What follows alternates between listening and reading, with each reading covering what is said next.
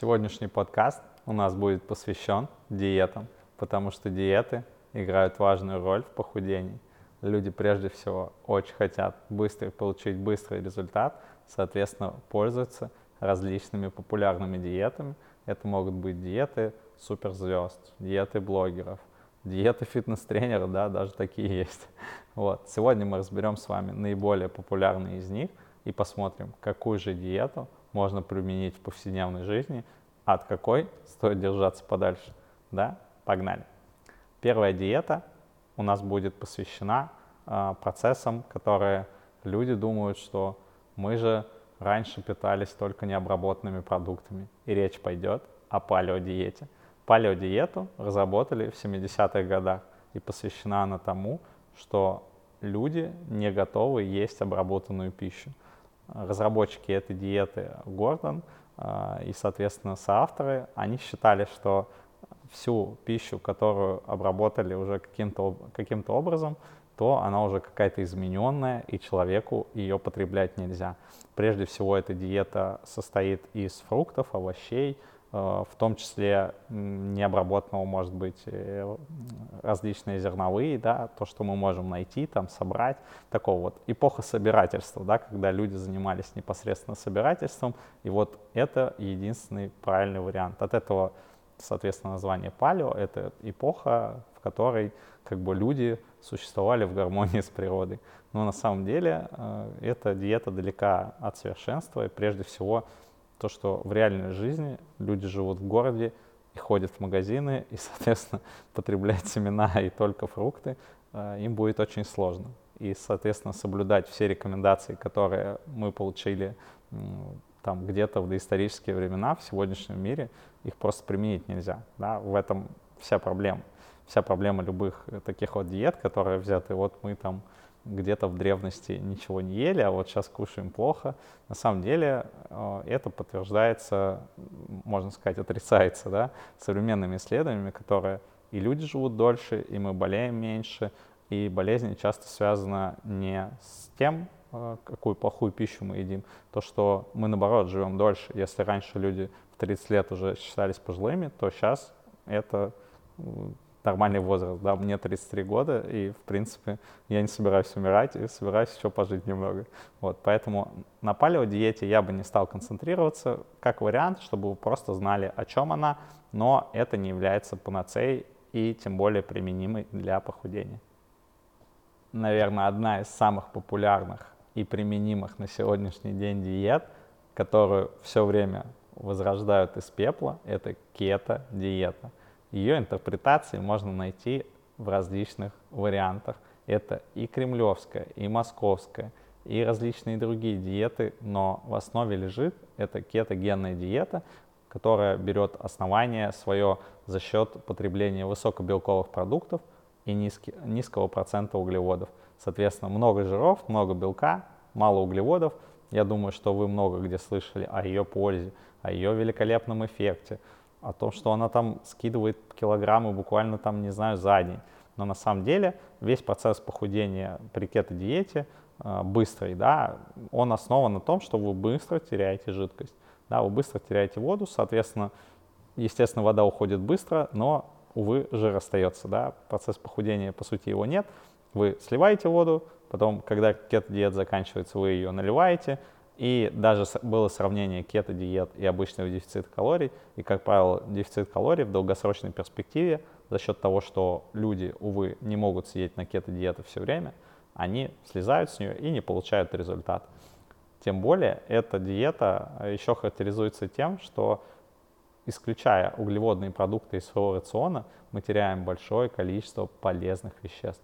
Да, это могут быть крупы, это фрукты, различные углеводные продукты, да, это сладкое, как бы это странным не казалось, но люди его применяют в том числе там, а, чтобы уйти там от каких-то отрицательных эмоций. Может быть, это неправильно, но так или иначе человек может, может применять это в своей жизни. Поэтому отказ от всего этого и идти по пути кето-диеты я не советую. А вообще в свое время кето-диета была придумана для того, чтобы лечить э, детей больных эпилепсией потому что считалось, что потребление э, высокоуглеводных э, продуктов, которые богаты сахаром, они могут провоцировать эпилепсию.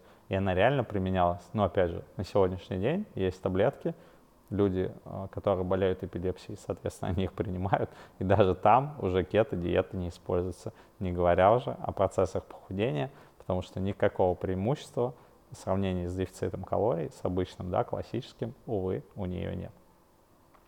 И еще одна самая популярная диета, наверное, среди современных э, последователей, так сказать, это вегетарианство. Да? Это когда люди отказываются от мяса и рыбы в угоду растительным продуктам, там, бобовым, фруктам, крупам и прочим. Некоторые из вегетарианцев, они употребляют молоко или яйца, но там столько ответвлений этого вегетарианства, что когда я со своей учительницей английского все это и рассказывал, она в шоке была, что там, по-моему, 5 или 6 цепей, которые где-то люди отказываются только от молока, кто-то от яиц, кто-то еще от чего-то.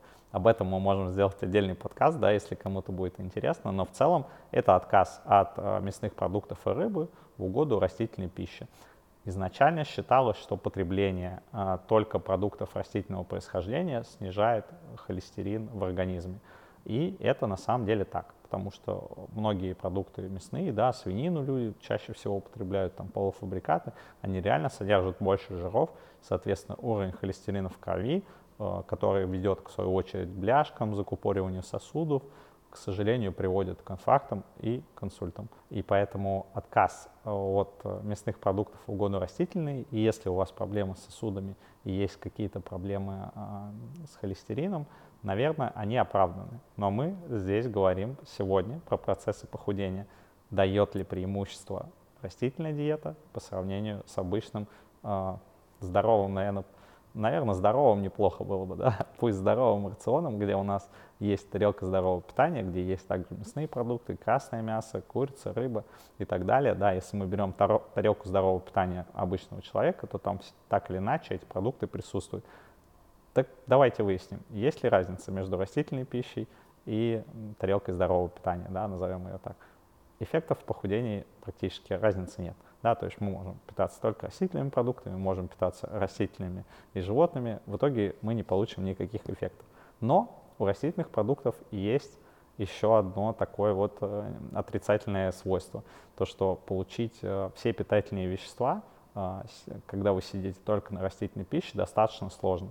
За этим нужно следить у диетолога или нутрициолога, наблюдаться, сдавать анализы, дополнять какие-то вещества э, в таблетизированной форме, какие-то витамины, которые содержатся только в мясных продуктах, там, в печенке, э, в говядине и прочем. На самом деле говядина и печенка – это одна из, один, одни из самых классных, э, так сказать, продуктов, которые есть, потому что количество полезных элементов в этих продуктах просто невообразимое. Да?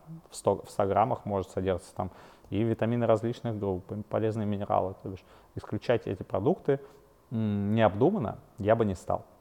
Да? Таким образом, мы понимаем, что растительная диета не дает нам никаких преимуществ э, в похудении по сравнению с э, тарелкой здорового питания, но и тем самым может влечь какие-то негативные последствия, которые могут э, сказаться в долгосрочной перспективе, да, когда у вас будет в организме какая-то нехватка витаминов. Поэтому, если вы решили перейти только на растительную пищу, проконсультируйтесь с врачом, сдайте анализы, наблюдайтесь у нутрициолога или у диетолога. Тогда вы и не получите вред для здоровья, и будете питаться, по вашему мнению, достаточно здорово. Одна из забытых диет, но которая до сих пор имеет свою популярность, это сыроедение. Да, это произошло не от слова сыр, это произошло от того, что люди едят сырую необработанную пищу. Это может быть мясо, да, реально может быть сырое мясо, сырые фрукты, овощи там в различных интерпретациях, да, необработанные. Мы не можем жарить, парить и так далее. Это говорит нам о том, что наши предки в каком-то далеком прошлом ели только сырую еду, и наш желудок не способен усваивать продукты, продукты уже обработанные. В принципе, на этом и основана на эта диета. Да, таким образом, мы можем потреблять только мясо, которое, не знаю, с кровью. Наверное, и так люди себе представляют эту еду. Да, это звучит достаточно странно, но на самом деле последователей у этой диеты достаточно много. Да, вот сейчас она немножко поутихла, но в целом были, было достаточно много приверженцев. И даже у меня в зале есть некоторые люди, которые не едят мясо, и ты им говоришь, ну вы почему не кушаете мясо? Они говорят, ну вот наши предки, они же ловили, э, там, не знаю, антилопу какую-то и сразу ее ели. И я такой, чего? И они потом еще рассказывают про животных, которые тоже как бы вот условно там хищники, да, лев. Мы не можем сравнивать себя с животными. Мы не львы и не медведи. У нас, соответственно, своя пищеварительная система, которая не принимает сырую пищу. Да? Это связано не только с тем, что мы уже давно эволюционировали, но и с тем, что я сомневаюсь, что наши предки, по крайней мере ближайшие, и могли есть сырое мясо. Да? Если у хищников это вполне допустимо, то люди, скорее всего, готовили это мясо. Соответственно, мы не можем, не можем применять эту диету а, не только для похудения, но и в принципе для здоровья, потому что риск употребления продуктов сырых без обработки может нести а, вместе с собой а, какие-то отрицательные последствия для нашего организма. Да, это потому что обработка так или иначе убивает и бактерии, и какие-то вредные микроорганизмы, которые могут поселиться в нашем организме вместо мяса, которое мы съели. Поэтому я настоятельно рекомендую не обращаться к диетам. Да? Прежде всего, если вот мы подведем итог всех диет, которые сегодня на подкасте мы рассмотрели, я не советую обращаться к диетам. Как правило, это просто мода. Это не может относиться к вам лично. У вас должен быть абсолютно свой рацион, который адаптирован, который подходит лично вам, которым вам будет комфортно. Мы можем здесь говорить как о похудении, так о наборе, о любых процессах, да, просто даже о, здоровье, когда человек хочет сохранить здоровье и немножечко похудеть. Прежде всего нужно опираться на его рацион, да, не идти в угоду чему-то модному, да, использовать какие-то диеты, сыроедение, там, палеодиета или кето, да, посмотрите на свой рацион со стороны. Дайте специалисту посмотреть ваш рацион со стороны. Я думаю, любой э, уважающий себя специалист не назначит вам диету. И помните, что диеты назначает только врач, а нутрициолог работает с вашим рационом питания. И не используйте готовые диеты для вашей жизни.